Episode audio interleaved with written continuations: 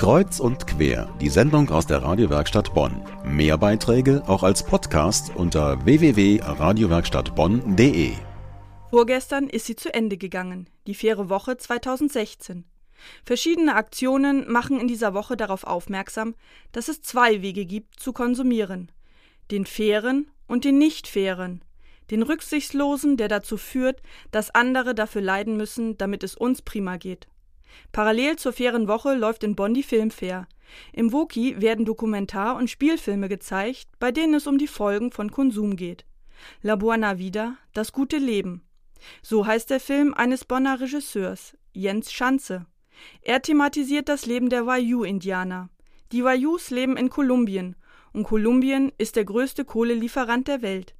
Allein in Deutschland produzieren acht Kohlekraftwerke Strom aus kolumbianischer Kohle.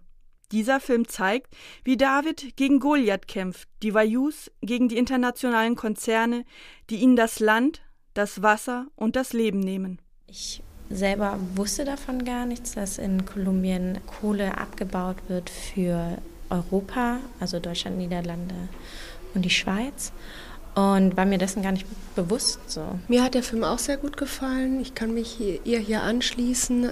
Ich fand es erschreckend, wieder zu sehen, wie häufig doch indigene Dorfgemeinden im 21. Jahrhundert immer noch vertrieben letztendlich werden. Es heißt zwar, sie wurden umgesiedelt, aber ich denke, wenn sie nicht mehr in der Lage sind, so zu leben, wie sie vorher mhm. gelebt haben, nämlich von der Landwirtschaft letztendlich, da die Pflanzen gar nicht wachsen konnten in dem neuen Gebiet, denke ich, ist das nicht mehr menschenwürdig. Ja. Man merkt ja immer, man ist quasi ein kleines Rädchen, man kann nicht wirklich viel bewegen. Auch irgendwelche tätigen NGOs weltweit sind wahrscheinlich ratlos. Das Einzige, was man machen kann und was wahrscheinlich, was wir auch schon viel machen, ist äh, ein bisschen mehr Energie sparen oder auf Ökostrom umzusteigen. Genau.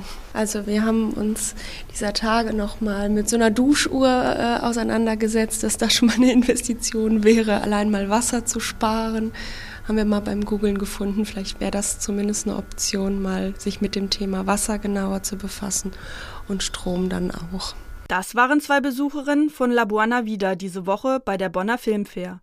Diesmal ging es also um die Wayus in Kolumbien, die von ihrem Land vertrieben werden, damit wir günstig an ihre Kohle rankommen. Bonn erlebt gerade seine fairen Wochen. Die Bürger werden dazu eingeladen, den fairen Handel kennenzulernen und aktiv zu werden. Das Programm Kino Woki am Bertha von Suttner Platz beteiligt sich auch daran. Drei Wochen lang laufen da jede Woche noch je zwei Filme, die den fairen Handel thematisieren. Meine Kollegin Patricia Gussmann hat den Erfinder dieser Filmreihe getroffen. Albrecht Hoffmann. Und als erstes wollte sie natürlich von ihm wissen, wie es überhaupt zu der Idee solch einer Filmreihe kam. Mit der Bonner Filmfair, das war 2013. Ich habe zu der Zeit und ist noch heute so, koordiniere ein Bonner Netzwerk für Entwicklung. Da sind 60 Organisationen drin, unter anderem Terre des Hommes oder Lateinamerika-Zentrum, Deutsch-Afrikanisches Zentrum, Don Bosco Mando, also gute Organisationen, die aber vor allem ehrenamtlich äh, strukturiert sind. Und bei diesen Gesprächen hatten wir unser Halbjahresprogramm entwickelt.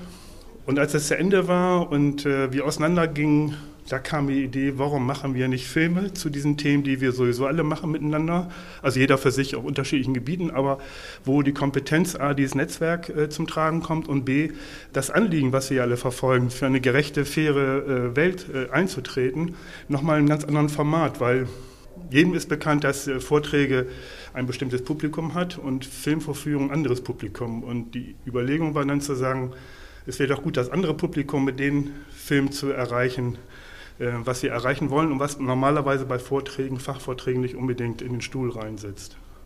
Ja, und wie stellen Sie zum Beispiel diese Filme, die vorgeführt werden, wie stellen Sie die zusammen und wie kontaktieren Sie die Regisseure? Ähm, es ist so, dass wir dienstags immer einen Dokumentarfilm haben mit anschließender Diskussion. Da kommen zwei Referentinnen, also Expertinnen von verschiedenen Bonner, meist Bonner Organisationen, also wirklich gute Experten, die das anschließend diskutieren unter einer Moderation. Und donnerstags kommt immer der dazugehörige Spielfilm. Also wir wollen damit äh, durch die Diskussion äh, Informationen verbreiten, für Aufmerksamkeit sorgen, was die Thematik betrifft Und wenn man mit diesen Informationen die normalen Spielfilme mit Matt Damon und wie sie alle heißen, also amerikanische große Schauspieler, wenn man sich die anguckt, guckt man sich die anders an, als wenn man diese Filme nicht gesehen hat. Und man kriegt plötzlich einen Blick auch für das, was die Spielfilme eigentlich mit behandeln an Thematik.